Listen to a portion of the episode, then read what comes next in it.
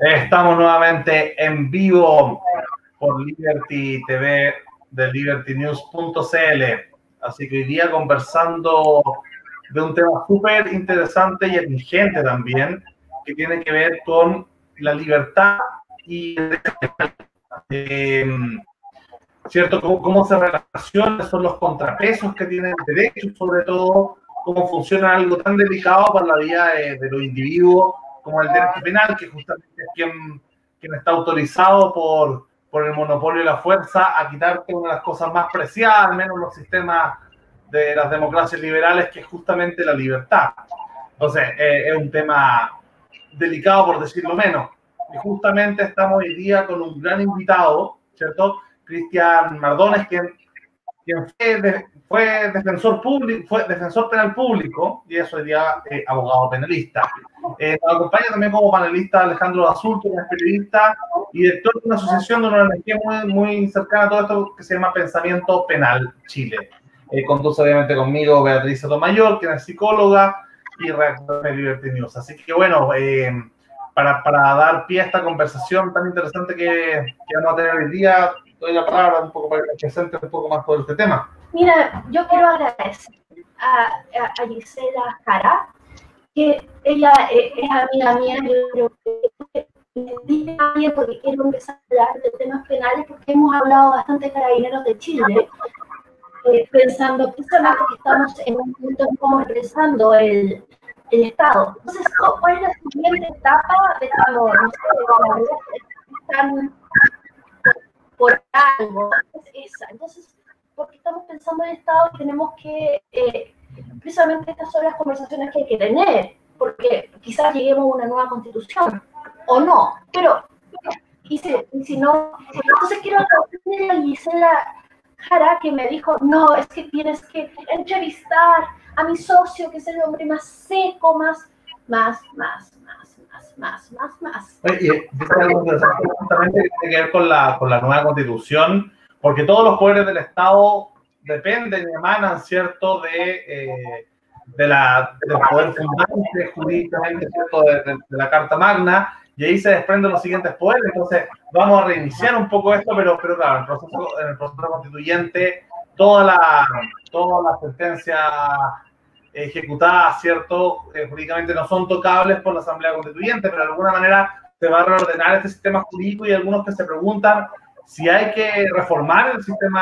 judicial, si está bien. Hay mucho, pasa mucho en las redes sociales que todos son expertos jurídicos y grandes jueces con todos los temas que salen, eh, que, van saliendo en, el día a día. Justamente eh, todos son expertos y parece que se ven los fallos en 30 segundos y emiten un juicio.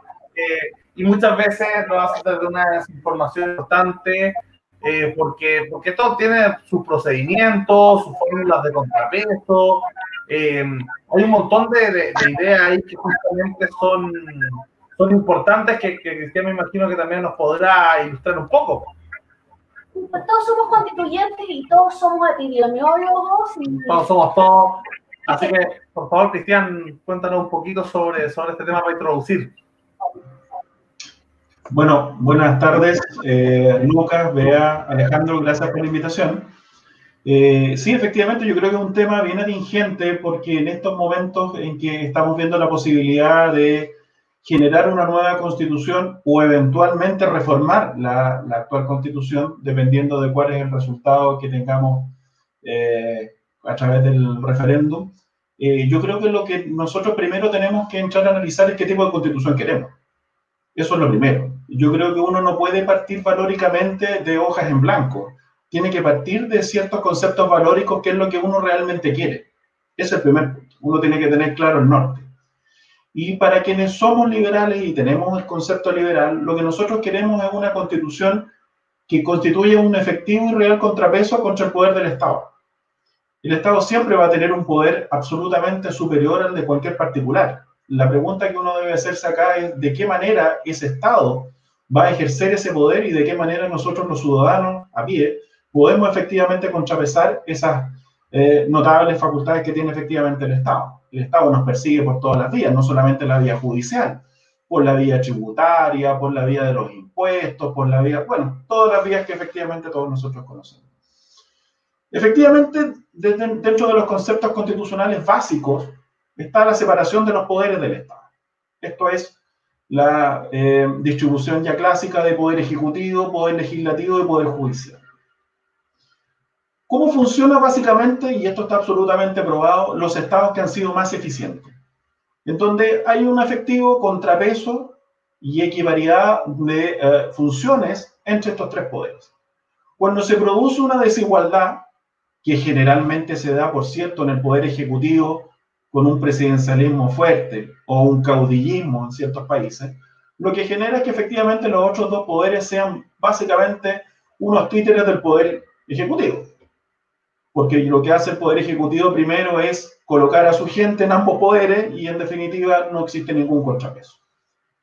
Como esta eh, discusión que se va a plantear nos va a llevar a esta disyuntiva de qué es lo que efectivamente queremos, y nosotros partimos de un presidencialismo ya histórico, desde el inicio de nuestra república nosotros siempre hemos pensado primero en un director supremo y después en un presidente de la república, lo que nos lleva a preguntarte si esto ha funcionado históricamente o no. Y la respuesta, creo yo, es que nosotros tenemos que adaptarnos un poco más a la eh, realidad que nos toca vivir como país y a la realidad mundial. Porque básicamente en estos momentos tenemos a un poder legislativo cada vez con más poderes y un conflicto mayor con el Ejecutivo, que lo hemos vivido nosotros en, eh, en estos últimos tiempos con presentaciones de proyectos de ley que el, el Ejecutivo rechaza, el poder legislativo, el poder ejecutivo lo que hace es insistir a través de los vetos y al final lo que se provoca son verdaderos conflictos. Y porque además cada vez más el poder ejecutivo controla menos a los parlamentarios de su sector. Entonces, básicamente aquí nos encontramos frente a una disyuntiva en donde en la práctica hay una soterrada discusión y guerra entre el poder ejecutivo y el poder legislativo. ¿Cómo lo han solucionado otros países? Lo que han hecho otros países básicamente es ir a un sistema semipresidencial o llamado también parlamentarista. ¿Y en qué consiste esto? Donde hay un jefe del Ejecutivo que es un presidente, pero hay un jefe de gobierno que en definitiva es un primer ministro, un canciller, como se llama en Alemania, pero que básicamente emana o surge dentro del mismo parlamento. ¿Y qué es lo que genera esto? Que se supone, y la lógica indica que si surge desde el mismo parlamento, es porque emana de las mayorías. Es decir, se colocaron de acuerdo incluso grupos que pueden ser diametralmente distintos, pero lo que hacen es decidir, sabe que nos vamos a unir políticamente para un concepto determinado. Y eso ha tenido básicamente buenos resultados. Uno ha visto que en, en Europa hay una estabilidad básicamente en los distintos países, generado en donde el presidente pasa a ser casi un monarca, una figura meramente protocolar, y quien lleva el peso efectivamente es el primer ministro o el canciller. Esa experiencia yo creo que nosotros tenemos que analizarla y tenemos que ver si efectivamente para nuestro país es, eh, es importante o relevante. Pero además creo yo, y voy a dar mi concepto personal, yo también creo que aquí hay que generar instancias de descentralización. Es sumamente importante que la gente efectivamente se sienta representada, porque de qué manera puedo yo cumplir si eh, me encuentro eh, con un poder central que lo que hace es sustraer los recursos de las regiones y administrar a través de un funcionario que básicamente un funcionario que no tiene ningún poder de decisión. Entonces, la discusión que surge a, propósito de la instauración de los gobernadores, me parece que es una discusión completamente fallida por parte de la autoridad central, porque yo no saco nada con establecer una autoridad en una determinada región si al final no lo voto de ninguna facultad. Es una figura meramente decorativa. Y eso es lo que ocurre. Acá estamos frente a una discusión de instalación de gobernadores que en la práctica no tienen ninguna facultad, que no tienen presupuesto, que no tienen atribuciones, que no pueden elegir a sus propios colaboradores. Y en ese sentido, básicamente, el espíritu me parece que iba a lo correcto, pero en la práctica no va a funcionar. Y va a haber una nueva, sensación de, de, desazón respecto de la comunidad. Sí, cuéntame. Porque tú estás nombrando justamente cómo la lógica liberal de contrapesos en, toda la, en todos los ámbitos eh, jurídicos, ¿cierto? A, nivel territorial, a nivel de contrapeso, em, presidencial parlamentario, ¿cierto? Y va, y, va nombrando una, una, especie de lógica que sostiene el pensamiento liberal y, el, pensamiento republicano de separación de poderes. Dentro del sistema judicial, esta lógica se aplica también en los contrapesos existentes dentro de eso con la defensoría, con la fiscalía, con los jueces. ¿Nos puedes contar cómo se aplicaría el pensamiento liberal o republicano de separación de poderes y equilibrio internos de, eh, del sistema judicial también, que, que, es el menos político porque es donde no entra el voto democrático, ¿cierto? O casi entra, lo, el que entra entra demasiado indirectamente con, ¿cierto? con los jueces de Corte Suprema a través del Parlamento. Entonces, es súper indirecto y, generalmente es, es el poder em, donde más cuesta que entre una linterna de renovación interna porque tiene propia su propio sistema de funcionamiento eh, mm, eh, autogenerativo, ¿cierto? Autopoyético. Eh, ¿Cómo se da el sistema de contrapesos dentro del mundo del Poder Judicial, que es el tercer poder que, que quizás el que menos se habla dentro de la política? Mira, interesante. para explicar básicamente hay que entender la mecánica cómo opera el proceso penal. En el proceso penal hay una institución que investiga, que es el Ministerio Público, que es una institución constitucionalmente autónoma. No depende absolutamente de nadie, maneja un presupuesto anual para sus determinados fines. Aquí ocurre algo muy interesante que fue eh, la reforma procesal penal a través de la incorporación de la Defensoría Penal Pública, que es una institución básicamente muy deseada y que tiene una raigambre, yo creo, bastante liberal que es la protección de los ciudadanos frente al Estado, lo que yo señalé con anterioridad, este Estado todopoderoso versus los ciudadanos. ¿Qué es lo que ocurría antes? Antes existía la pobre Corporación de Asistencia Judicial, y digo pobre no, no peyorativamente, sino que era una corporación que básicamente funcionaba con la buena voluntad. ¿Por qué? Porque eh, los postulantes para poder eh, titularse como abogado teníamos que realizar igual que los médicos realizan su práctica, en definitiva lo que se tenía que hacer era la incorporación en la eh, Corporación de Asistencia Judicial. En materia penal se incorporó la Defensoría Penal Pública, que son abogados con mayor grado de experiencia, con mayor grado de litigación y que pueden defender de mejor forma a las personas. Yo diría que el Ministerio Público y la Defensoría Penal Pública tienen esa raigambre liberal y han funcionado de buena forma. Y efectivamente hay un control que es bastante razonable, no solamente público, sino que un, un control eh, administrativo que es bastante importante. Ahora, ¿dónde tenemos el cuello de botella, creo yo? Con todo el cariño que le tengo yo al Poder Judicial. Eh, es que básicamente el Poder Judicial sigue funcionando como desde el día uno. El Poder Judicial no se ha modernizado para esta nueva realidad del proceso penal. Entonces, ¿cuál es el problema? Que en definitiva eh, el Poder Judicial sigue funcionando sobre la base de, esto es, los jueces dentro, de un primer nivel tienen a sus superiores jerárquicos que están en la Corte de Apelaciones. Esto es una pirámide, en donde en la base están los jueces de primera instancia, en segundo lugar están las Cortes de Apelaciones y en tercer lugar está la Corte Suprema.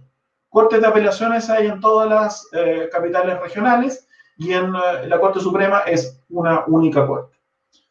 ¿Cuál es el tema? De que básicamente eh, la independencia del Poder Judicial es una independencia tanto interna como externa externa de que yo, eh, mis fallos se cumplan. Y desde ese punto de vista, externamente, los fallos básicamente se cumplen. El problema es interno. El problema es de qué manera yo juez frente a mis pares y a mis superiores, yo tengo efectivamente esa independencia. Y ahí hay un problema grave.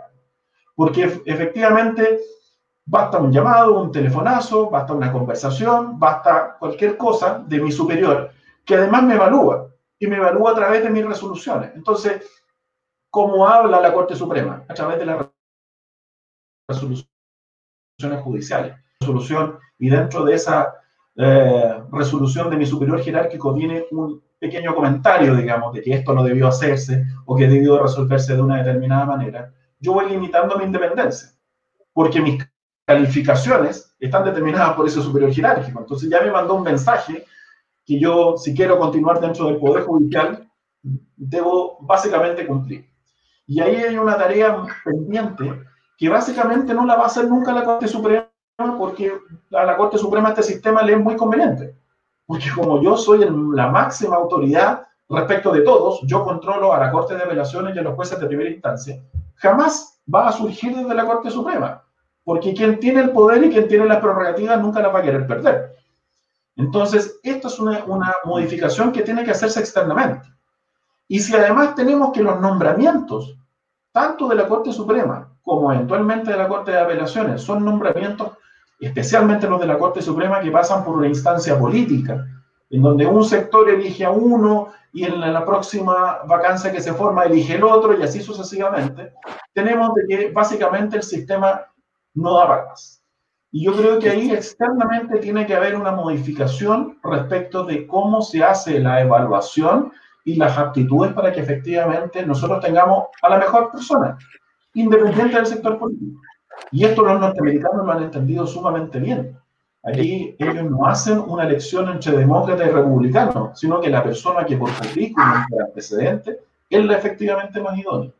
Entonces, yo centraría el análisis precisamente ahí, en la independencia interna. Yo creo que los jueces están especialmente amarrados en sus resoluciones a lo que sus superiores jerárquicos puedan señalar. Y si a eso le sumamos la intromisión de otros poderes del Estado en las resoluciones judiciales, porque evidentemente el Poder Ejecutivo y el Poder Legislativo van a siempre querer influir, porque básicamente esas resoluciones también los pueden afectar a ellos. Y eso es lo que hemos visto a propósito, por ejemplo, de la magistrada Silvana Donoso, a propósito de su participación en la Comisión de Libertades Condicionales. Ahí uno dice, más allá de la evaluación, que uno puede estar de acuerdo, no estar de acuerdo, que uno podría eventualmente haber resuelto de una forma distinta, estamos hablando de que un poder del Estado, el poder legislativo, acusa constitucionalmente a una magistrada por la forma en que falló. Y yo insisto, sin entrar al fondo del tema, ahí hay un tema que nosotros tenemos que analizar seriamente. Porque básicamente lo que se está haciendo es mandando un mensaje. A mí no me gustó cómo usted resolvió. Y eso, más allá del terreno de las opiniones, es especialmente importante porque afecta a la independencia de los poderes. Eh, ¿Puedo yo hablar? Sí. Eh, bueno, eh, sobre lo último, lo de Semana Donoso, para mí que esa acusación constitucional tiene como harto de, de, portales. A portales le gustaba harto de que, por ejemplo, el poder ejecutivo se metiera con el poder judicial y, fiscalizara a los jueces y lo, y, lo, y lo castigara si, si no daban pena más duras y en realidad así, así como funcionó harto durante el régimen portugués, lo que era, digamos, la justicia, súper, digamos, eh, ¿cómo decirlo?, eh, presionada por el, por el gobierno. Eh, algo, algo, algo, algo que al parecer la derecha, que, que de algún modo más los, los, sectores más, más conservadores, que, que digamos que, que, provienen de este pensamiento puertoriano todavía, digamos, no han dejado atrás en el pasado, sino que al revés. O sea, de vez en cuando como que revitalizan como, como este pensamiento en, que, en, que, en que el, presidencialismo es tan autoritario que se puede meter con otros poderes así como, como si nada. Eh, no, tiene, tiene muteado. ¿Cómo? Fíjate que para, para demostrar lo que tú estás señalando, y para ratificar lo grave de la situación, es que yo estoy de acuerdo contigo, pero fíjate que en la acusación constitucional que ya fue aprobada en su primera instancia en la Cámara de Diputados, votaron transversalmente ambos sectores políticos, o los tres sectores políticos, si tú quieres, digamos, entendiendo de que hay una derecha, una concertación, una nueva mayoría y un frente amplio. Pero fíjate que fue transversal. Entonces, eso te demuestra de que los poderes del Estado quieren intervenir en el Poder Judicial porque es un botín muy preciado. Fíjate que aquí ni siquiera fue una, una, un tema político, sino que fue un tema que en la práctica a todos nos conviene de una u otra forma mandar un mensaje. Y ese mensaje es decirle, mire, nosotros estamos por sobre ustedes. Nosotros podemos acusarlos constitucionalmente. Nosotros queremos que ustedes básicamente resuelvan de la manera que nosotros queremos que ustedes resuelvan. Y eso es especialmente grave. Solamente doy otro ejemplo muy interesante, digamos, para los que somos penalistas. Se permitía, cuando una persona de la fiscalía pedía la prisión preventiva en un control de detención, que si el juez no la daba, y estamos hablando de que el juez es el encargado de, de, dilucidar si efectivamente esa persona merece o no la prisión preventiva, la persona recobraba su libertad. Pues bien, los legisladores establecieron de que la fiscalía puede apelar y mientras no lo vea la Corte de Apelación, o sea, su superior jerárquico, esa persona debe permanecer presa. Entonces, se da la, particularidad de que puede que la Corte diga, ¿sabe que En realidad el juez tenía razón y no procedía a la prisión preventiva. Y no obstante eso, esa persona va a permanecer privada de libertad uno, dos, tres, cuatro días más. Entonces, ahí hay una lógica en donde lo que hace el Poder eh, Legislativo es decir, yo estoy por sobre usted, juez. Yo no quiero, no obstante que usted haya entendido de que esa persona, imaginémonos un caso extremo, no cometió un delito, usted va a seguir privada de libertad hasta que su superior jerárquico lo vea, quitándole la facultad inherente a cualquier juez que es resolver el caso concreto, que a uno, insisto, le puede gustar o no gustar. Y esto se lleva a que siempre se trata de modificar la ley para que cada vez las facultades del juez sean menos. Fíjense que a propósito de lo que pasó con el caso de Martín Pradena, ustedes lo recuerdan el caso de Antonia, en donde el juez deja en libertad en primera instancia a Martín Pradenas, se apela a la Corte y la Corte lo deja privado de libertad. Ya hay un proyecto de ley dando vuelta, porque los parlamentarios eh, frente al oportunismo eh, surgen, digamos, con una rapidez abismante, entonces ya hay un proyecto de ley dando vuelta que en casos como la violación no se pueda otorgar la libertad cuando el Ministerio Público formalice. Y tenemos al caso de uh, Tito Fernández, que también lo tienen que escuchado, que en primera instancia, el caso de la inversa, en primera instancia se le deja a él en prisión preventiva y la corte dice, sabe que no hay peligro ninguno de este caballero que que está muy deteriorado físicamente y ya no está en situación de volver a cometer un nuevo ilícito, y la Corte lo deja en libertad. Ahí ustedes tienen cómo es importante esta autonomía del Poder Judicial para que vea el caso concreto y no se le limite legislativamente a través de una ley en cuanto a sus facultades. Yo soy de la idea de que siempre quien tiene que tomar la última decisión es el juez.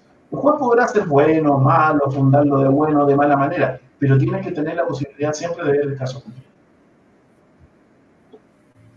Eh, eh, entonces, estos casos que, que, tú mencionaste son ejemplos de populismo vivista. Más cárceles, más pena, más, eh, más problemas para que para no dejar, para decretar, para ah, más problemas para no decretar una prisión preventiva. entonces, y esta lógica finalmente hace que el juez tenga que decir, o la jueza, tenga que decidir siempre, sí, para adentro, para adentro, para adentro, para adentro, y si dice que no, para afuera y el gallo hace algo, eh, pues al juez le puede tocar perder a él la pega. Y eso es grave, porque digamos, la presunción de, inocencia acá sufre, porque quizá el juez no se puede arriesgar al que, al que le dio el permiso de salir eh, se manda una, haga algo afuera y le cueste la, la pega al juez. Quiero complementar justamente esa pregunta que quería preguntar sobre lo mismo, sobre, sobre el populismo penal relacionado a la era de las redes sociales, de alguna manera, ¿cierto? Eh, antes, básicamente, los, distintos poderes se presionaban eh, entre, entre poderosos, por así decirlo, entre el poder ejecutivo, el legislativo, el judicial, eh, ciertos poderes quizás empresariales, medios de comunicación, lo que hablábamos, ¿cierto? De las bambalinas antes de este programa sobre el cuarto poder. Eh, pero hoy día hay un quinto, sexto, no sé ya qué ponerle, que es el de los ciudadanos de a pie eh, con redes sociales que pueden de alguna forma meter presión. Que para los que éramos millennial entusiastas al principio de las redes sociales, esto era genial, ¿cierto? Porque de alguna manera el mundo ciudadano podía tener presionar al mundo político o a las distintas élites para que, para que se hiciera de alguna forma verdadera democracia. Pero el experimento social de las redes sociales, valga la redundancia, ha sido más bien, hoy día yo soy más bien pesimista de todo ese resultado porque, por lo que decía al principio, ¿cierto? Eh, hay una, puede haber una presión social con todos estos casos mediáticos donde las redes sociales toman bandos partidistas, ¿cierto? Eh, los grupos políticos se suman a, y eso va, estoy desacuerdo con Alejandro sobre la, sobre la unicameralidad, justamente porque creo que también hay un populismo y una efervescencia eh, legislativa que a veces, no sé, se muere Camiroaga y quieren cambiarle la Alameda calle Felipe Camiroaga, ¿cierto? Eh, hay, hay, una, hay, una, hay, hay, cierto entusiasmo por los políticos de ser populares en redes sociales, que antes era ser solamente populares en, en medios de comunicación, hoy de comunicación y redes sociales también. Entonces, eso va generando que el mundo judicial esté más presionado, esté más sensible, que casos como los que tú mencionas, Cristian, de alguna manera estén en, estén en la palestra y puedan, puedan, pueda generarse una situación complicada a nivel como de la ciencia jurídica, ¿cierto? De, de, la cosa bien juzgada, bien, bien analizada, con detención, con racionalidad jurídica. Eh, y el populismo penal de la red, yo creo que las redes sociales han, han, han ayudado a empeorar la, la situación. Alejandro, me imagino que tiene un comentario ahí para, para complementar sí. antes de pasar a, sí, la palabra. Sí.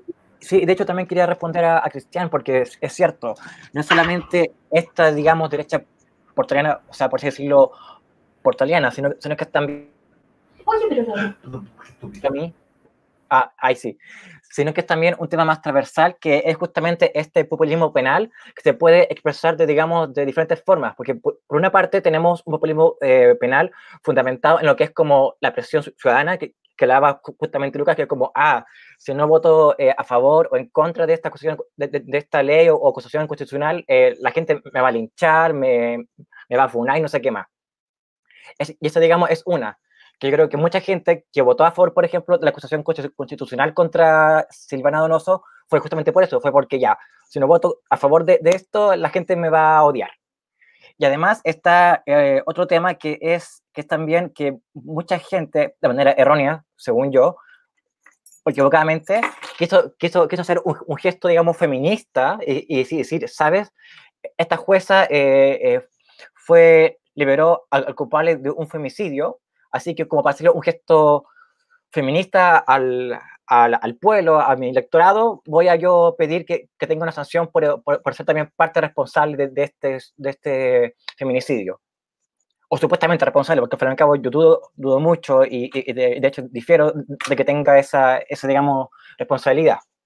Y ahí justamente se ve como, como, como, como gente eh, de diferentes de sectores de izquierda, de centro, de derecha, termina eh, votando a favor de algo súper, digamos, eh, punitivista, bastante, eh, bastante populista, que es contrario, de hecho, a sus ideas, porque solamente, solamente por un tema de presión, de, de, de malentendido, eh, como dije, feminismo, o, o, por ejemplo, también por, por un tema más de regambre histórico, como dije anteriormente. Y, y por último, eh, y por último, el tema, el tema del populismo punitivo no solamente eh, es un tema que pone en peligro, digamos, la independencia de los poderes o, o, de la interna del Poder Judicial, sino que también, yendo más de lo orgánico en cuanto, en, en, en cuanto a leyes, eh, también, también, digamos, significa, eh, por ejemplo, más atribuciones para carabineros que son contrarias, por ejemplo, a la, a, la, a, la, a la, libertad, como fue, por ejemplo, el caso del control preventivo de identidad, una, una medida que a mi parecer es súper innecesaria, es súper ineficaz.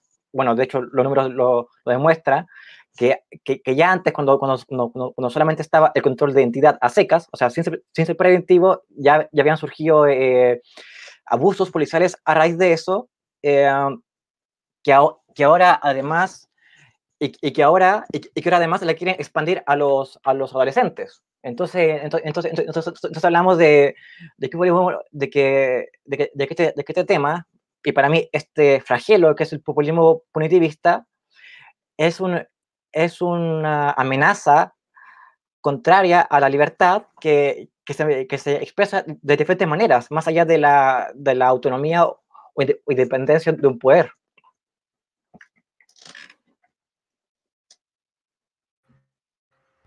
Sí, a ver, bien interesantes los, temas que ustedes tres me, están, eh, me están presentando. A ver, para ir uno a uno, yo soy medio esquemático, así que les aviso al tiempo. Partir por lo que dice Beatriz. Sí, eh, lo que pasa, Beatriz, es que tú tocas en el punto. Eh, en estos momentos los mensajes que se le mandan a los jueces son súper complicados, porque lo que se le está diciendo es, mire, yo no estoy de acuerdo con usted ha fallado, y ojo, no se le ocurra a otro juez fallar exactamente de la misma forma. Y eso es súper peligroso. Eso es súper peligroso porque los mensajes que se le mandan a, los jueces son súper importantes. Eh, solamente para explicar este, el, tema respecto de, lo, de la jueza Silvana Donoso y lo que tú decías, Alejandro, efectivamente decía, esto fue transversal, y eso es sumamente claro. Fíjese que como el, el, el, bosque no deja ver lo que efectivamente es lo relevante. El problema en este caso era Silvana Donoso. El, homicidio lamentable de, de se produjo por Silvana Donoso. Piensen ustedes de que Silvana, eh, la, la, menor estaba bajo la sujeción del Sename. Ojo, del Sename. Entonces la pregunta que uno debe hacerse ahí es, ¿qué hizo el Sename? ¿Qué controló el Sename? cuando ya se sabía, porque ahora todos hablan, digamos, pero en ese momento se sabía de que el padre estaba alejado, de que la madre no tenía un buen contacto con ella, bueno, ¿dónde estaba el cename? Se hace cargo una tía. ¿Por qué se hace cargo esa tía? Porque era una menor que no tenía ningún nivel de control. Y eso bajo ninguna supervisión del cename. Fíjense que además, como tema anecdótico, también fue formalizado, se encuentra en prisión preventiva el padrastro, que por almacenamiento de material pornográfico infantil donde había fotos de ambas.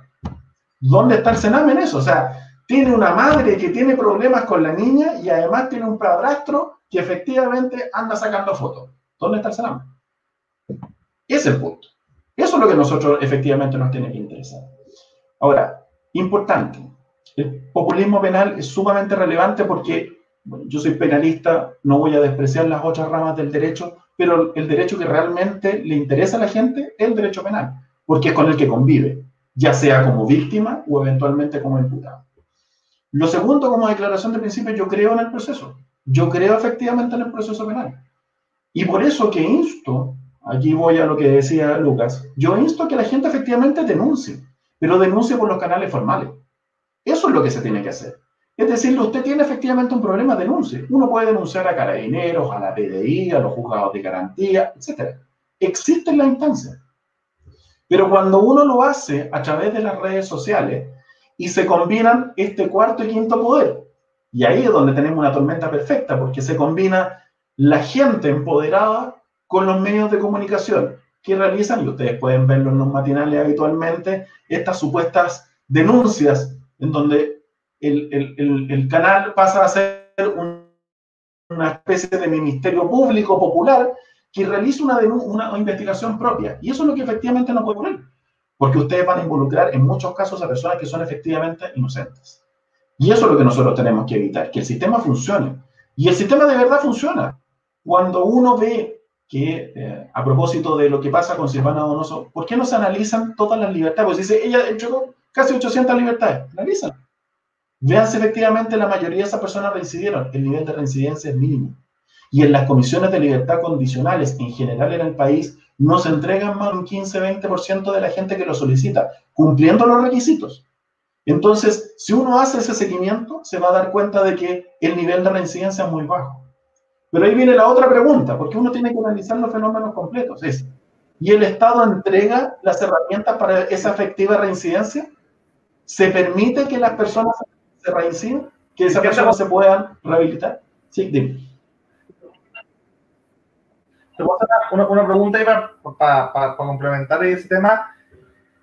Porque antes de las redes sociales estaban, claro, ahí tú mencionas todas estas investigaciones periodísticas, por ejemplo, vamos al caso de Contacto, ¿cierto? Que hizo un montón de, de trabajo eh, como una especie de, de, de, ministerio público, ¿cierto? Que puso el tema, no sé, eh, el tema de, Villa Baviera, el tema de, bueno, por Chefe, de Caladima. Hay un montón de temas que se fueron, ¿cierto?, investigados primero por, por, por prensa, Spiniak, eh, y luego, sobre todo cuando involucraba poderosos. Y luego, claro, la Fiscalía tuvo que, tuvo que, tuvo que, que, que o, el Poder Judicial tuvo que de alguna forma hablar respecto ahí. Pero hubiese habido investigación, sobre todo cuando, cuando en un país que es súper complicado en sus redes, en sus élites, que están muy entremezcladas, donde los jueces eh, van a tomar a la casa de los senadores, ¿cierto? Y van a los mismos colegios, y, y, y son, y hay ciertos entramados ahí que, que, a veces muchos dicen, bueno, la justicia no es igual para, para todos. Es tan así, eh, se hubiese dado la misma situación si las investigaciones eh, periodística eh, o de alguna forma igual es positivo o es más bien peligroso a tu parecer? ¿Hace más daño que bien cuando, cuando porque claro, el mundo periodístico es un poquito más... o bastante más. Bastante más medido, ¿cierto? Más razonado que las redes sociales, que un tweet y que la calentura del momento, pero, pero también, bueno, la, la prensa no, también cumple sus labores, tiene, tiene, sus intereses también. Los dueños de los medios de comunicación tienen su línea editorial, tienen su ideología. Entonces, preguntarte ahí, en ese mismo tema que estaba mencionando antes, antes de abandonar ese, esa temática, si crees que, que, que, esas investigaciones periodísticas, esos canales, hacían más daño o hacían más bien al final, sobre todo en la década del 2000, antes de la, antes de la era de las redes sociales, en la era que se puso de moda, o era una neo-inquisición, toda esta cosa de andar persiguiendo al tío Emilio hasta el, hasta no sé, al que daba mal del vuelto y, o sea, porque puede ser para ambos casos, no puede decir, bueno, la justicia no, no actuaba bien y, y sin los medios de comunicación no se hubiese logrado, o, o se da lo que tú decías, más bien peligroso. Mira, buen tema. Pero yo creo que esto se resuelve muy sencillo. Yo creo efectivamente en el trabajo periodístico y me parece que efectivamente el periodismo tiene todo uh, para colaborar con, con, el Poder Judicial. A mí me parece que eso es fantástico. Con un pero, que tiene que hacer respetando los derechos y garantías de cada una de las personas.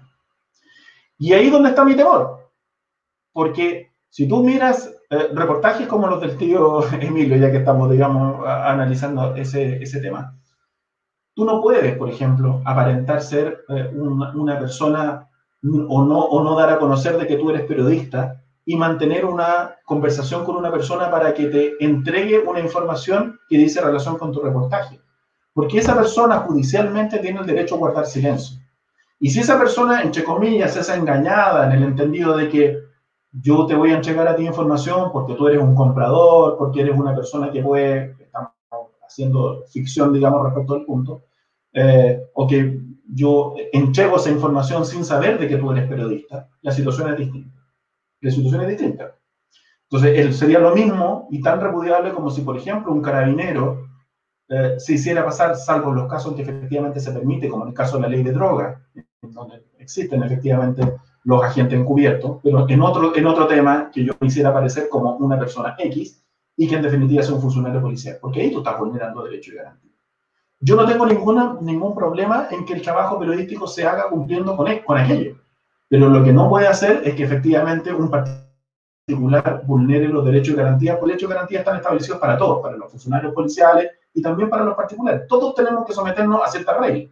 Yo no puedo grabar una conversación telefónica contigo, no puedo hacerlo salvo que tú me autorices efectivamente, y por eso cuando uno escucha en los call centers dice, esta conversación podría ser grabada. Ahí yo estoy bajo eh, el conocimiento y si quiero seguir hablando, yo estoy manifestando mi voluntad de conversar, pero no te la puedo grabar, porque existe la inviolabilidad de las comunicaciones.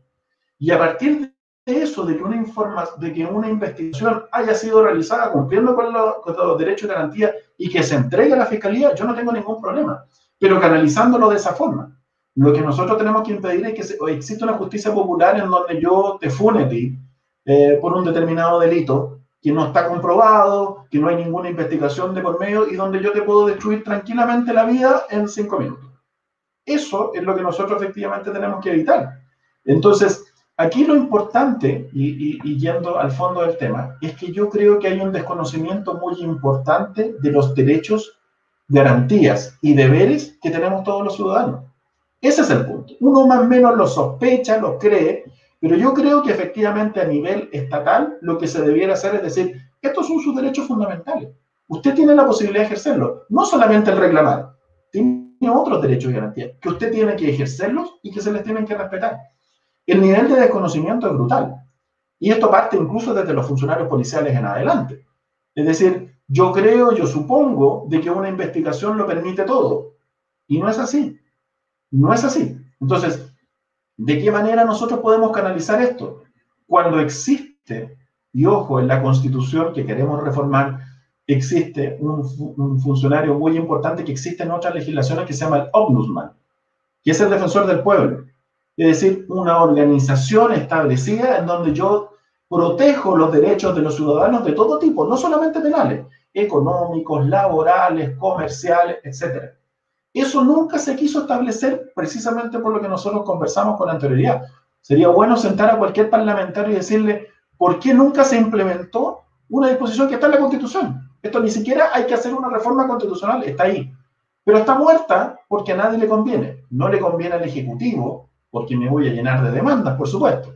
No le conviene al Legislativo, porque voy a estar reemplazando su facultad. Y no le conviene al Judicial, porque también le voy a estar sustrayendo atribuciones, que es lo que está haciendo actualmente el Poder Judicial. Está actuando como un tribunal contencioso administrativo. Es decir, entre los problemas que tiene el Estado con un ciudadano, se están resolviendo por vía judicial cuando precisamente la Constitución dijo que no se hiciera así que se hiciera a través del de, el defensor del pueblo y, a través de mecanismos mucho más sencillos. Y no tener que estar años litigando nada menos que contra el Estado y eventualmente contra el Consejo de Defensa del Estado, que es el organismo que representa al Estado, que tiene un staff de abogados que frente a cualquier ciudadano particular se encuentra evidentemente en desigualdad de condiciones, pero está.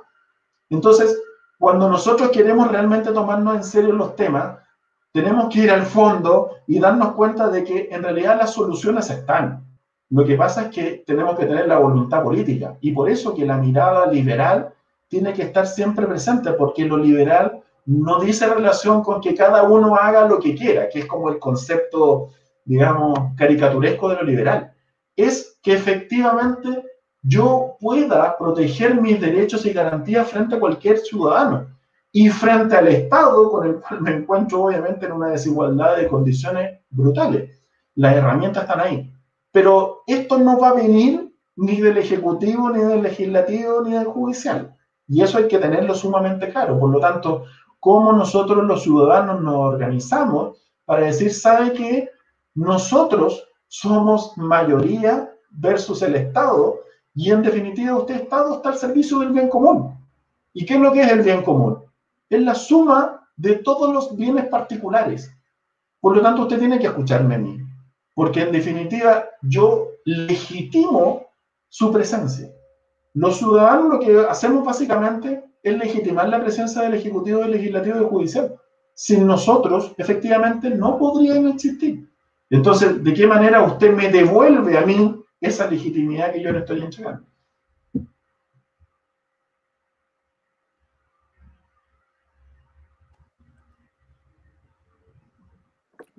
¿Yo? ¿A lo yo? Sí, eh, no, yo tengo como una pregunta a, a Cristian sobre, sobre un tema también que, bueno, que en realidad todo lo, que haremos hoy día va a abarcar el tema del populismo punitivo, así que yo creo que va a ser como el gran tema paraguas de, del día, pero que me sorprende mucho eh, otra intervención, o más bien directamente un ataque con fines de eliminar que se hace contra el INDH el, Instituto de, Derechos Humanos, porque para mí no hay ninguna, o sea, sí hay, pues, sí puede haber, pero hay pocas eh, entidades o instituciones que sean más liberales y hasta libertarias que INDH, una, una institución que, que, fue hecha para defender a, a, individuos del Estado. Y yo nací, tienes tú a gente de derecha más que nada, que se autodenomina liberal o libertaria, que, que, lo que, hace, que lo que más hace es justamente atacar a, esta entidad, cuando, cuando al fin y al cabo uno como persona eh, que está justamente eh, a favor de, de, de de, um, de, defender al individuo eh, ante los poderes del Estado, o sea, ante, ante digamos, su poderío, su, los abusos que pueda, que pueda llevar a cabo, me sorprende mucho de que esta gente se oponga justamente a una entidad que, que lo defiende de, de, estos abusos. Entonces ahí no sé qué, ¿Qué opinión tienes tú como justamente liberal y como abogado? Tú, tú, te refieres justamente al tema del 18 de octubre, me imagino, ¿no? Como todo, todo el estallido social donde, donde por primera vez quizás se cuestionó el, el tema del, del, del, Instituto de Derechos Humanos, porque antes era como un lugar más o menos de, de conversaciones, de encuentro entre las posturas demócratas eh, de lado y lado. Pero no, no, nada que ver, nada que ver el, el, el, INDH desde, su fundación y, y, de hecho más aún cuando estaba eh, Lorena Fries como, como directora, ha recibido críticas por ser eh, supuestamente una, una, un aparato que, que defiende delincuentes, terroristas eh, y así. O sea, o sea, siempre ha recibido críticas por, por, ser justamente un órgano demasiado, ¿cómo decirlo?, a favor del garantismo. Cuando, cuando para mí hace la, hace la pega que, que la Defensoría Pública y otros eh, organismos no, no, pueden hacer eh, eh, a calidad por temas de recursos y por, también por temas de, de bueno, más que nada, más que nada recursos y también, y también digamos, de, facultades, porque, porque, porque el NDH como que abarca como una suma que, de tareas que tiene, que tiene Fiscalía y, el, y la, Defensoría, pero como que esta la, la, las concentra y se enfoca en eso nomás, mientras que Fiscalía y, la Defensoría tiene, tiene, digamos, otras pegas más que hacen que, la cosa como que se disperse un poco más. O sea, igual ahí dijiste la palabra clave, a mi parecer, que justamente garantismo. Y, y, el garantismo ha sido defendido más bien por grupos liberales y socialdemócratas estos últimos 20, 30 años, y ha habido una derecha más conservadora, nacionalista, que, que justamente no ha sido, no, no sé cómo llamar al, al contragarantismo, pero... ¿Punitivismo? Claro, un punitivismo más duro, mano dura, como le gusta decir a ciertos sectores. Y hemos tenido preguntarle a Cristiano justamente eh, ¿qué, ¿qué, piensa sobre el garantismo en Chile, si, si es excesivo, si, si falta todavía, o quizás aclararle a mucha gente que tiene ciertas informaciones, porque claro, uno, uno conversa con el ciudadano a pie, eh, quizás con, con, con, la persona más, un poquito más atenta a a la derecha de, de, pie, y dice que al final que cree que no, el Poder Judicial no funciona, se están todos los delincuentes en la calle, y los medios de comunicación instalaron la idea de la puerta giratoria, que quizás fue como el tema que los medios instalaron donde el Poder Judicial quedó más bien como, ah, como medio inerto, ¿cierto? Como, como no funciona y, y, el, y quizás el concepto que que le dio más duro a la idea de garantismo jurídico. No sé qué piensas sobre eso, Cristian. Mira, voy a partir por el final, pero voy a contestar la, la, pregunta de Alejandro porque me parece muy interesante. A ver, yo creo que cualquier persona que tenga un espíritu liberal tiene que decir bienvenido al garantismo.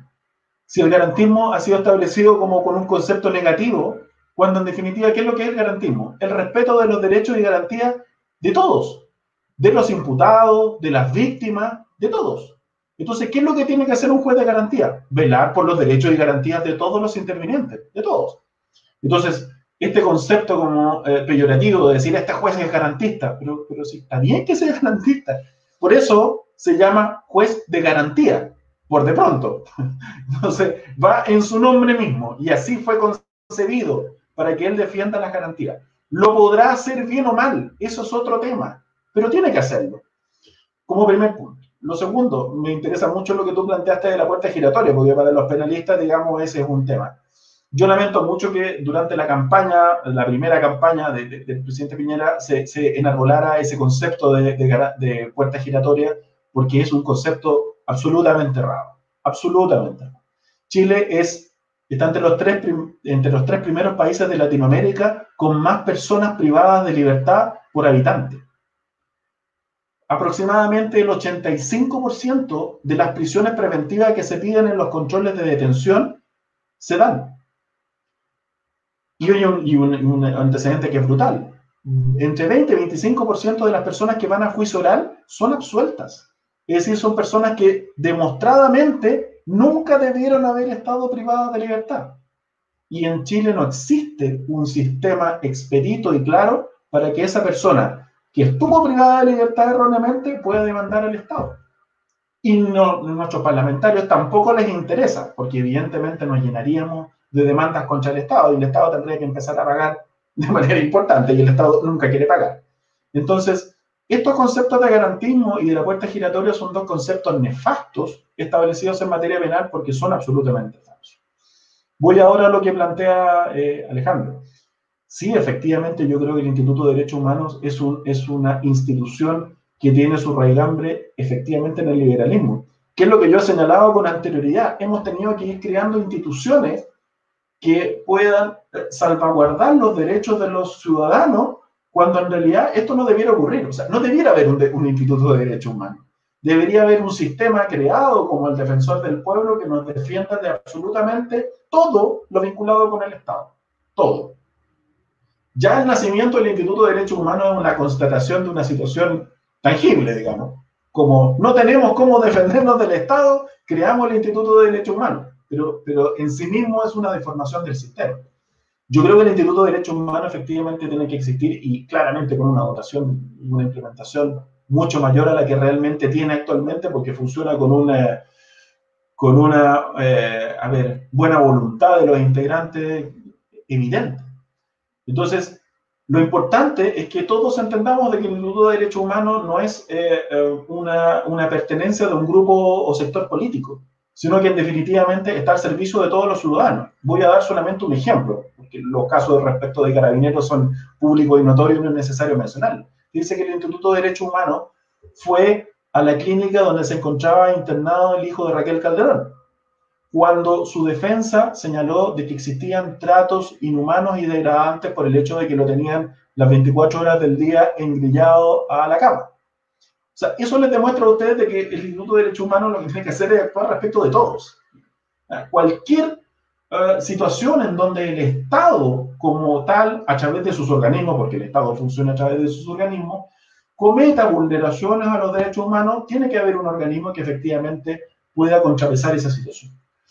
Yo lo que sí creo es que las facultades del Instituto de Derechos Humanos tienen que ampliarse y no limitarse solamente a eh, las situaciones en donde eh, agentes del Estado intervengan. Yo creo que, eh, y, mi espíritu, digamos, liberar la flora de inmediato, en donde esto tiene que expandirse. Si aquí lo que, lo que nosotros necesitamos, a propósito de lo que yo les dije del defensor del pueblo, es que nosotros tengamos una efectiva, una efectiva y real defensa respecto del Estado. Porque el Estado no solamente nos ataca por el lado de la vulneración de derechos humanos, lo hace a través de la vía que quiere. O sea, nosotros básicamente no tenemos cómo interactuar y conversar con el Estado. No lo tenemos. Entonces, los derechos y garantías no solamente se restringen al tema penal, los derechos y garantías son amplios. Y los estados que funcionan, el ombudsman o este defensor del pueblo, es un interlocutor válido de igual a igual con el Estado. Y el Estado tiene mucho cuidado con él, porque sabe que efectivamente puede generar problemas a, eh, a quienes son autoridades. Entonces, sí, yo creo que efectivamente el Instituto de Derechos Humanos es una institución que ha, ha cumplido una importante labor, yo creo que, eh, que, insisto, es una deformación del sistema. A mí me gustaría de que esto fuera amplio, fuera genérico, fuera eh, más complementario, porque efectivamente eh, el instituto funciona demasiado con la buena voluntad de su gente y, no, y no le podemos pedir eso. Lo que tenemos que pedir es que efectivamente el Estado esté dispuesto a limitarse en su potestad. Y como yo lo señalé ya con anterioridad, uno no puede esperar de que el Estado de buena primera va a hacer eso. Es muy poco probable que efectivamente ocurra. Yo escribía que siempre es un agrado cuando los liberales son liberales, o sea, eh, como decía Alejandro en su momento, ¿cierto? Hay mucho que muchas personas, sobre todo cuando, y especialmente cuando no saben mucho de derecho, eh, tienen un, hay mucho liberal con opiniones populistas, eh, penales o, populismo punitivista, ¿cierto? Eh, con respecto al, al, tema judicial. Así que bueno, ha sido para mí un agrado. No sé si les queda alguna última pregunta a Beatriz Alejandro. Yo quería, bueno, hablar del tema de la FUNA, digamos, de cuál se ha hablado mucho se ha escrito, se han corrido ríos de tinta, especialmente en el espacio feminista, que se ha dicho que la FUNA partió porque era una suerte de falla del sistema penal, eh, que, no, que, no, te creían, que te habían violado, etcétera, etcétera. Ahora yo, y ahora digamos una grita violación y efectivamente la escuchan mucho más. Pero eh, yo no, no encuentro que esto sea ideal, porque al final es como, eh, bueno, eh, no, no, voy a dar un ejemplo, yo, pero yo funo a alguien que por abuso sexual. Me contrafunan porque yo, no sé, eh, hice tal cosa y bailo reggaetón. Yo funo, me funan, yo funo y termina todo siendo una, una competencia de, de, popularidad. de, popularidad. donde, no sé, eh, y no un sistema judicial donde se juzgue lo que, se, lo que pasó y no pasó en cuanto a, a, leyes que han sido discutidas en el Congreso y etcétera, sino que es yo que soy más linda y el que es más feo sea preso. Oye, respondiendo a Cristian que nos plantea sobre, sobre la antejera ideológica, bueno, es que los derechos humanos son una ideología, si se quiere, que el liberalismo, la democracia y son, o, la modernidad, si se quiere, Cristian es, premoderno, así que, claro, desde una visión quizás más medievalista, eh, hay, un problema ahí, pero, pero claro, el mundo occidental es justamente pro derechos humanos y ese uno podrá discutir si, si ese fundamento es ideológico o no, pero, pero al menos vivimos en ese, en ese mundo. Em, ah, sí. Alejandro. ahora, sí. ahora sí. Ahora sí. ¿Puedo, puedo hacerle una pregunta también a, a Cristian y que va en línea de lo que decía la BEA, que justamente sobre esta eh, supuesta justicia, digamos, ciudadana, que también se ve con, con los linchamientos ciudadanos, que, que, hoy en día se ven, se ven, se ven digamos, bastante a menudo bueno, eh, como, como al menos una vez a la semana, uno sabe de que, de que en X calle le sacaron la mugre a un presunto eh, delincuente porque, porque supuestamente robó algo. Y, y, y, eso, digamos, digamos, mirando todo, digamos, debido proceso, todo, digamos, sentido de justicia, que no, que no, que no es, digamos, vengativa, sino que es reparativa, bla, bla, bla. O sea, un, un tema, un tema, digamos, de, de incivilización en, en en su, en su, en su esplendor. Eh, yo creo que, que, ahí, que, ahí, se demuestra de que el populismo punitivo no solamente eh, afecta a un nivel, digamos, institucional o a nivel de sistema, sino que también cultural. Porque, porque como el populismo punitivo le genera a la gente expectativas irreales de que como que, ah, si, este gallo roba un teléfono o, o, comete un, un, hurto, o sea, cual sea, debe debe ir preso al tiro, ¿cachai? Como, o sea, o sea le genera como ese, esas expectativas demasiado irreales, demasiado, digamos, contrarias, y encima como que le dice que no, que, que la realización no es posible, y así un montón de mitos. La gente, en base, en base a, a ese relato, eh, dice, dice, pucha, si, si el Poder Judicial no me, no me responde como yo quiero, actúo, ah, eh, hago yo nomás justicia, entre comillas nuevamente reitero, con mis propias manos y ahí es cuando justamente como, como se ve como, como hasta culturalmente este fenómeno, que es el populismo punitivo, es, digamos, nocivo. Sí, a ver, eh, interesante tema. A ver, eh, vinculando las dos preguntas. Eh, dentro de la evolución del derecho penal, nosotros partimos con la autotutela. Esto es el ojo por ojo, en donde la justicia quedaba en mano propia y en donde sobrevivía el más fuerte. La evolución de la historia nos llevó a un sistema de derecho, en donde yo sé que tengo derechos y garantías y los tengo que hacer cumplir. Básicamente la FUNA, y partiendo por ahí, la FUNA es una demostración de, eh, no, yo no creo que sea de, no confiar en el sistema, sino que yo quiero la instantaneidad del momento. Entonces yo estoy en una situación en donde quiero dar cuenta de una situación y claro, la red social me lo permite. Entonces yo lo coloco en un minuto en las variadas redes sociales, que pensar que las redes sociales son una creación reciente, no antigua, entonces los jóvenes se manejan bajo esa lógica y quienes más son los que realizan la funa son efectivamente los jóvenes. Y desde ese punto de vista yo lo dejo ahí y no quiero continuar. Pero ¿por qué es importante? Y ahora lo, lo, vinculo con el tema de Alejandro. Porque uno tiene que creer efectivamente en el sistema, no hay otra forma. Las lógicas de las autotutelas son de los estados que han fracasado.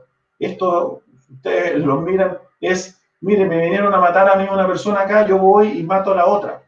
Como efectivamente ustedes también pueden saber de qué ocurre en ciertos lugares dentro de, nuestro país. Pero ¿por qué es importante? Y esto lo vinculo con lo que plantea Alejandro. Porque efectivamente hay una sobreexpectativa de lo que es la realidad. Y acá es porque se consume mucha información. Yo no, quiero eh, levantar mucho la mano respecto de los periodistas, pero realmente lo que la gente consume es la información que aparece en los medios de comunicación social. La televisión sigue siendo el medio más penetrante y eh, las informaciones de las redes sociales también son incorporadas por periodistas. ¿Puedo, ¿Puedo entrar por un segundo, Es que línea de eso mismo, eh, bueno, yo como periodista, yo sé que en periodismo no tenemos ninguna formación ni siquiera básica de derecho penal. Entonces, entonces al frescado, eh, hay muchos periodistas que llegan a la, a la, a la, a la digamos, televisión y que desconoce cómo funciona, digamos, un debido proceso. O sea, lo que Totalmente. Entonces, al fin y al cabo, yo creo que también hay, hay, un tema en cuanto a formación, que tenemos a la, a la gente que es como la encargada de, de dar a conocer estos hechos eh, penales y, y, policiales, mm. pero sin conocerlo, o sea, sin conocer cómo funciona el sistema. Y ahí yo creo que, que, que hay también que hay, una, que, hay una, que hay una deuda, digamos, no sé, no sé, digamos, si del Estado o, o de nuestro sistema educativo a nivel, a nivel, a nivel, digamos, general, que no, que no, que no, que no forma a, a, periodistas y, digamos, a, y a ciudadanos en, en, en, general que, que, sepan, digamos, cómo, cómo comunicar y, y responder ante, ante estos hechos. Justamente, eh, tal cual tú lo planteas, yo creo que hay una deuda general del Estado desde el colegio en donde la, las personas, efectivamente los niños, conozcan sus derechos y deberes sepan lo que tengan que hacer frente a determinadas situaciones. Pero también efectivamente hay una deuda súper importante respecto de los medios de comunicación, porque el, el, el, el, medio de comunicación no puede ser solamente la voz de la calle, tiene que ser una voz de la calle pero efectivamente informada. Y tiene que indicarle a la gente de que una persona que sustrae un celular en una micro es un robo por sorpresa, que efectivamente si esa persona no tiene antecedentes penales, no tiene por qué quedar preso porque esa persona nunca va a cumplir una pena privado de libertad. Entonces el juez que le da la libertad se la da porque efectivamente corresponde dársela. Entonces la persona que hurta en un supermercado también, eventualmente esa persona va a tener la posibilidad de obtener la libertad, pero eso uno no lo escucha, no hay un fundamento. Se dice el juez lo dejó en libertad, como si el juez eh, de, resolviera de guata, digamos, y efectivamente dijera, sabes, en realidad este ciudadano me cae bien y yo lo voy a dejar en libertad. No opera así. Y no opera así porque existen los controles. Hay un fiscal, hay un defensor, de esa resolución se puede apelar y así sucesivamente. Entonces, lo importante es que yo no me llene de una eh, sobre expectativa de decir, ¿sabe qué? En realidad, eh, yo lo que quiero es que toda la gente que cometa delito quede privado de libertad, porque eso no va a ocurrir y no ocurre en ningún país del mundo. Y porque además tiene que existir un debido proceso. Es decir, se tiene que acreditar de que esa persona efectivamente comete un delito. Y eso en la práctica, ustedes se dan cuenta que efectivamente no ocurre. Yo creo que ahí los medios de comunicación tienen una, eh, modestamente lo digo, yo creo que tienen una deuda pendiente súper importante de efectivamente también eh, formar a la gente. No solamente ser el transmisor, que me parece muy bien, de las inquietudes de la gente, sino que también efectivamente formar.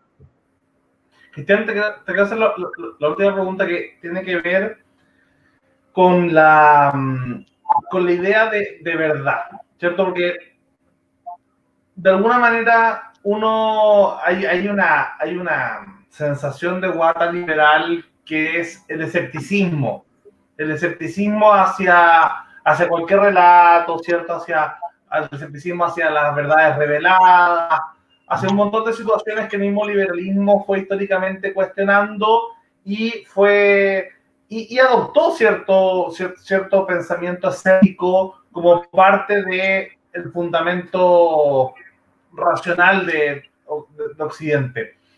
Pero hay un punto, sobre todo en, en el siglo XX y XXI, donde nos fuimos sobre especializando, ¿cierto?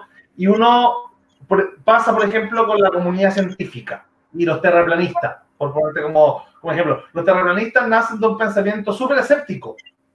Eh, dicen, mira, mira, la verdad es que yo no sé si me miento o no la NASA la comunidad científica, y empiezan a hacer discusiones, eh, y de alguna manera la gente más razonable, si se quiere, suspende a veces el juicio porque no puede conocer todos los temas y, cree en la comunidad científica, que la comunidad científica tiene su sistema con prueba y error, ¿cierto? Con demostraciones, con que se pueda repetir el experimento y lo publica y uno, y uno cree en ciertas universidades que tienen cierto prestigio, ciertas revistas y de alguna forma la eh, desde, desde, desde, desde que el ciudadano común y corriente, desde la persona incluso que están metidos en intelectuales, suspenda, es que no sé, un humanista suspenda ciertos juicios y crea de alguna forma que una revista científica que te, no sé, dice eh, algún descubrimiento sobre biología, uno lo crea. Eh, en el Poder Judicial o el sistema judicial pasa algo similar. eh, uno podría ser escéptico, no sé, de, que, de, de, cierta, de ciertas leyes, porque por ejemplo, no sé, pongamos el tema del matrimonio homosexual. Hoy día la ley, el Código Civil establece que el matrimonio entre un hombre y una mujer. Y un pensamiento liberal escéptico es decir, mira, yo no estoy de acuerdo con la ontología de, o sea, con la, uno puede estar de acuerdo con la ontología de, de, esa ley, o sea, evidentemente el matrimonio es un contrato entre un hombre y una mujer hoy día, pero con la deontología, o sea, con el deber ser de esa ley, uno puede estar en desacuerdo y el debate político es justamente un debate deontológico sobre la legislación. Eh, pero en los temas judiciales, ahí viene una pregunta sobre cuál debería ser la postura ética de un liberal con respecto a este tema. Suspender el juicio, eh, es cierto que tú seas un conocedor del derecho, obviamente, como si eres un conocedor de, de física teórica, te metes en la discusión de física teórica, pero si no lo eres, en general suspende el juicio y crees más o menos en ciertas instituciones. Con el Poder Judicial uno debería hacer más o menos lo mismo. Eh, una actitud liberal sería suspender cierto escepticismo y decir, mira, yo hasta que cuando los tribunales digan que alguien es culpable, es culpable. Antes yo no voy a hablar, no voy a decir nada. Pero cuando los tribunales determinan que alguien es culpable, es, es por así decirlo, o debería ser éticamente una verdad similar a la que uno diría, por ejemplo, con la ciencia. Mira, este experimento se demostró tres, cuatro veces, es más o menos una ley científica, no es una teoría, es una, es una ley, está aprobado, la, no sé, la vacuna funciona, el cohete llega al espacio, es más o menos eh, con, con, con, ciertos márgenes, obviamente, pero uno dice, esto es una es un hecho y, no lo está cuestionando constantemente. Con un liberal a nivel ético con respecto al tema judicial, debería, un liberal que no sabe, que no es experto en derecho, debería sobre todo suspender su juicio con respecto al sistema, porque en verdad es un sistema en los países decentes, ¿cierto? En los países no corruptos, no totalitarios, que tienen un sistema más o menos razonable de, sistema judicial. Eh, no sé, uno piensa en Estados Unidos, como uno tuvo, Europa, o Occidental, o, o Chile, ¿cierto? Uno diría, bueno, la verdad es que el sistema acá funciona, en realidad funciona bastante bien, hay un sistema de contrapeso, eh, hay, hay, moment, hay garantías, hay procedimiento, eh, y deberíamos ahí entonces suspender nuestro juicio, o la verdad es que, porque si uno lo piensa, no sé, en un país de latinoamericano común, quizá uno dirá, bueno, oye, eh, acá el poder judicial está evidentemente intervenido por el poder político, o sea, por la derecha, sea por la izquierda, lo mismo. Uno, el escepticismo liberal en esos casos es más bien positivo. La pregunta es si en los casos de democracias liberales más o menos desarrolladas, ¿es positivo apagar el juicio escéptico ahí o no? Lucas, Lucas y su pregunta a lo Pausen. Sí, soy como Pausen para preguntar. Qué bueno que no contestó. bueno, Mira, eh, mira, yo creo que cualquier persona que se considera liberal es un cuestionador. No existe el, el liberalismo si tú no estás cuestionando. Ahora, el, el, el, punto, creo yo, es de dónde nace tu cuestionamiento. Es decir, eh, no, por eh, defecto, quizás, no sé si por virtud, podría decir, ¿sabe qué? En realidad yo tengo ciertas convicciones personales que pueden ser religiosas, pueden ser las adquiero de mis padres, las adquiero por la experiencia, y a partir de eso yo formo una realidad. Y a partir de eso, esa realidad, que yo entiendo que es la que debe ocurrir, la voy um, presentando frente a la realidad que está frente a mis ojos. Y ahí yo puedo decir, ¿sabe que en realidad esto cuadra o no cuadra? Y a partir de que no te cuadre, uno lo va a cuestionar. Y puedes efectivamente eh, llevar ese cuestionamiento a los distintos ámbitos. Lo importante es lo que yo te digo de dónde uno parte, porque esto, el, liberal no significa libertinaje, no significa de que uno parta sin ningún supuesto. Tienes que partir con un supuesto. Y la medida que tu supuesto sea lo más sólido posible, tu cuestionamiento va a ser más eficaz. Yo te lo llevo al Poder Judicial. Uno puede cuestionar, como es tu pregunta, básicamente las resoluciones de los tribunales. Sí, efectivamente, tú las puedes cuestionar. Lo que hace el Poder Judicial a través de la investigación que hace la Fiscalía, es decir, yo voy a checar mi opinión. Mi opinión fundada jurídicamente, pero básicamente mi opinión. Llevada a lo más simple, esta persona es culpable o esta persona es inocente. Tú puedes cuestionarlo, pero por supuesto, si tienes que eh, eh, partir de la base de que esta investigación puede haber sido sesgada, de que alguien pudo haber mentido, de que lo que se le lleva al tribunal no es lo que efectivamente ocurrió, y a partir de eso la resolución del tribunal no va a estar acorde con la realidad. Fíjate que el proceso uh, procesal penal fue muy interesante porque lo que hace es permitir de que tú puedas conocer cómo el tribunal llega a una determinada convicción. Porque antes, cuando teníamos el sistema antiguo con el secreto de sumario que nadie sabía qué es lo que realmente estaba ocurriendo, y de incoherencia no había fundamento. O en la mayoría de los casos, digamos, no había fundamento. Ahora lo hay. No solamente las audiencias son públicas, sino que el, tribunal tiene que llegar a una convicción más allá de toda duda razonable. Esto significa que tú al menos en un 51% llegaste a una determinada convicción. Y tienes que fundarla en tu fallo. ¿Por qué? Y acá hay una, una determinación que yo creo que es súper interesante, porque el tribunal tiene que hacerse cargo de toda la prueba que se rindió en un juicio. Y yo tengo que entregar mi valoración. ¿Por qué le creía un testigo? ¿Por qué no le creía un testigo? ¿Por qué desecho una declaración? ¿Por qué un documento no me forma mi convicción? Porque no sé si efectivamente estuvo no otorgado por la persona que dice que lo otorga, o porque el documento no dice lo que las partes dicen que señala. ¿Te fijas? Y porque existe un sistema que te hace o te permite que tú puedas recurrir a superiores jerárquicos, es decir, sabe que su convicción no me eh, llenó, por lo tanto voy a ir al superior jerárquico. Incluso, fíjate que dentro del poder, dentro del, sistema judicial, existe lo que se llama recurso de revisión. Esto es, la persona condenada por sentencia ejecutoriada, que incluso puede estar cumpliendo condena, tú puedes demostrar de que efectivamente esa persona no cometió el delito o que ese delito no existió. Es un recurso excepcional, por supuesto, porque es respecto de una persona que está condenada, pero incluso han ocurrido casos en donde se ha logrado demostrar de que la convicción a la que llegó al tribunal, incluso con esos antecedentes, no era la correcta. Caso típico es cuando aparece el verdadero autor del delito. Y en ese caso tú te das cuenta de que toda la construcción teórica que hizo el tribunal se cayó a pedazos, porque se demostró que efectivamente la persona era otra, o que la víctima había mentido, que tenía una ganancia secundaria, por lo tanto no había dicho la verdad. Entonces tú siempre lo vas a poder cuestionar. Y para serte bien sincero, yo creo que la labor del defensor penal público, y en mi caso como abogado particular que me dedico especialmente a la defensa, uno es un cuestionador permanente de la labor de la fiscalía y de la labor de los tribunales. Y es bueno que sea así, porque esta es una mesa que tiene que tener todas sus patas.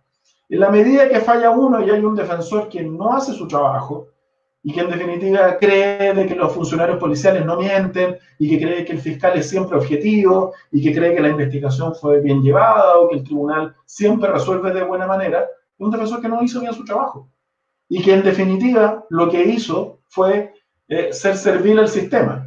Y eso es lo que uno no tiene que ser nunca, es ser un cuestionador, pero un cuestionador siempre con fundamento. Muchas gracias, Cristian, por esa respuesta a esta pregunta tan compulsa que me pegué. que bueno, agradecerte, agradecerle a Beatriz por, por acompañarnos a conducir, a Alejandro por acompañarnos nuevamente como panelista eh, y parte de la ONG mm, eh, Pensamiento Penal. Pensamiento Penal, ¿cierto? Chile.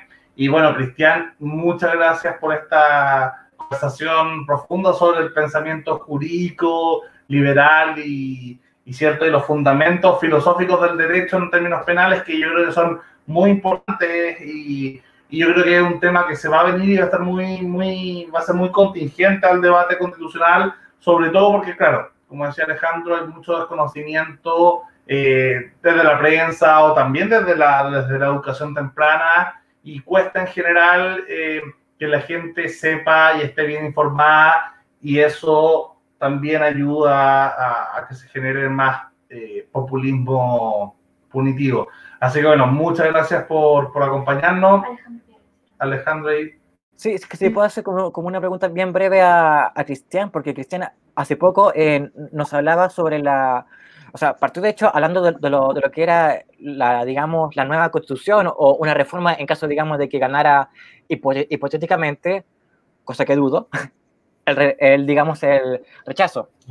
Eh, y es que me gusta, es que, ¿qué, ¿qué principio o qué instituciones podrían eh, eh, agregársela o, sumarse a esta, nueva constitución para que sea, digamos, para que, para que esté en línea con un, con un modelo de justicia justamente, ¿cómo decirlo?, más, eh, más, más, ¿cómo se dice?, más comprometido con los derechos humanos, más eficaz, eh, que, que, haga frente a la, a la, a la delincuencia de una, de una manera más, más, digamos, integral y no, y no digamos, tan reactiva ni, ni efectista que no le pase justamente al, populismo punitivo o que, no, o que no sea, digamos, tan débil frente al populismo punitivo.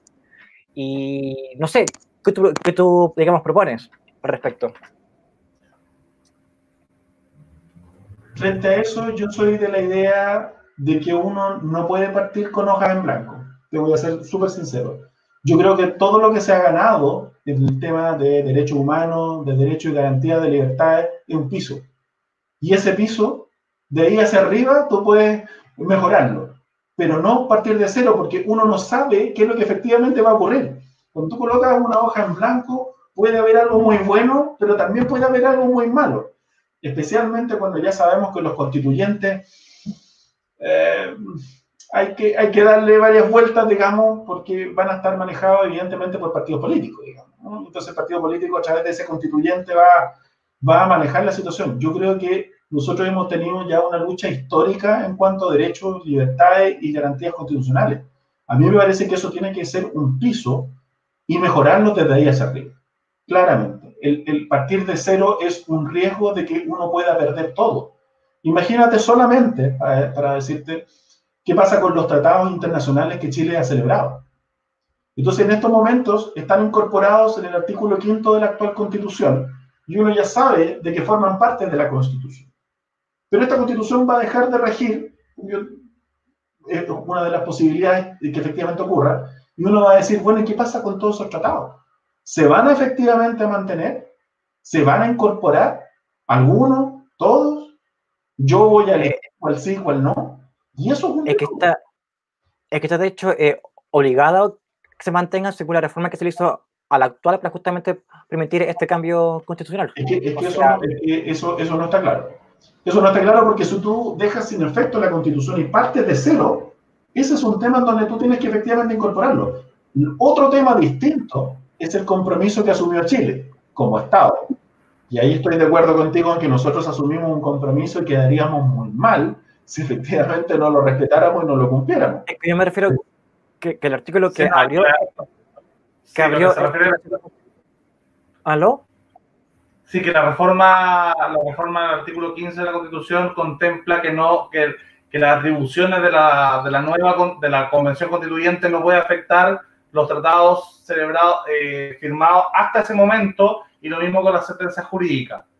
Eh, pero sí, claro, yo creo que... Eso, eso, está en la Constitución que tú vas a dejar sin efecto. Pero, pero que eso, pero que la Constitución queda, digamos, sin efecto post plebiscito de salida. O sea, digamos, durante, durante, durante toda, digamos, la reacción de la Constitución, eh, los estudiantes van a estar obligados, obligados a elegir la Constitución definitiva, en esa Constitución. ¿Quién te garantiza a ti que efectivamente se va a mantener? Eso es lo que te, eso es lo que te planteo. Sí, ah, mientras estamos en plena discusión de la nueva Constitución, evidentemente el artículo quinto sigue, sigue rigiendo. De hecho, rige toda la Constitución. Si mientras no la dejes sin efecto, no hay ningún inconveniente. El tema está en que cuando tú dices hojas hoja en blanco, corres ese riesgo. Y efectivamente corres otros riesgos. ¿Qué pasa con los derechos y garantías que están en el artículo 19? Que te insisto, es un piso, que tú las puedes mejorar sin lugar a duda. O sea, tú puedes mejorarlo todo. Pero yo lo que sostengo es que ese es un mínimo. Y que nosotros deberíamos indicar, sabe que eso eh, debe necesariamente estar en la nueva constitución. Y si usted quiere mejorarlo, no tengo ningún inconveniente, voy a ser el primero en, en estar de acuerdo. Pero yo creo de que efectivamente, eh, y, terminando con tu pregunta, yo lo he señalado varias veces y creo que eh, es fundamental, por lo menos para mí. Eh, yo creo que el defensor del pueblo, operativo, real, concreto, con facultades, con atribuciones, con presupuesto, con autonomía, que se pueda parar frente a cualquier otro poder del Estado es imprescindible. Cualquier otra situación nos va a llevar a parches, a situaciones como el Instituto de Derechos Humanos, como en definitiva el Poder Judicial ha ido aceptando indemnizaciones en contra del Estado por error judicial, pero lo ha hecho incluso al margen de la ley, porque cuando uno ve el procedimiento se da cuenta que ese procedimiento es imposible de cumplir, pero el tribunal dice, mire, ¿sabe qué? Vamos a, eh, a aceptarlo, no, mirando casi para el lado, digamos, no obstante que la ley no lo permite, pero eh, mirando de reojo, porque vamos estableciendo parches. Entonces, ¿de qué manera nosotros como ciudadanos, y entendiendo de que vamos a ser los ciudadanos, efectivamente eh, triunfa la prueba, vamos a hacer a través de los constituyentes lo que nos vamos a manifestar, vamos a estar dispuestos a emparejar la cancha con el Estado y que el Estado siga cumpliendo su rol. Yo no tengo, no tengo ningún problema con el Estado, no, no, no pienso en eso, pero, pero tengo mucho temor cuando eh, tenemos un Estado que no eh, tiene ningún control. Y ya hemos visto, y no voy a ir a países, digamos, de la región ni cercanos, cuando efectivamente uno ve que el Estado lo hace todo, porque cuando lo hace todo, hace lo que quiere. Bueno, eso van a ser grandes temas, yo creo, de la, de la constitución, dentro de los constituyentes se van a dar todos esos temas, yo creo que esperanza en la humanidad y la democracia de que gran parte de los derechos humanos que se van a discutir ahí van a quedar en la nueva constitución. Así que bueno, eso va a ser evidentemente tema de muchos de los programas que se vienen de acá al plebiscito, así que Cristian y Alejandro, más que invitados también a, que discutamos el tema constitucional, que es un tema interesante ver cómo va a quedar el tema judicial en la nueva constitución. Así que, Cristian, Alejandro, Beatriz, muchas gracias y muchas gracias que comentaron y a los que nos vieron durante el programa. Gracias a ustedes por la invitación.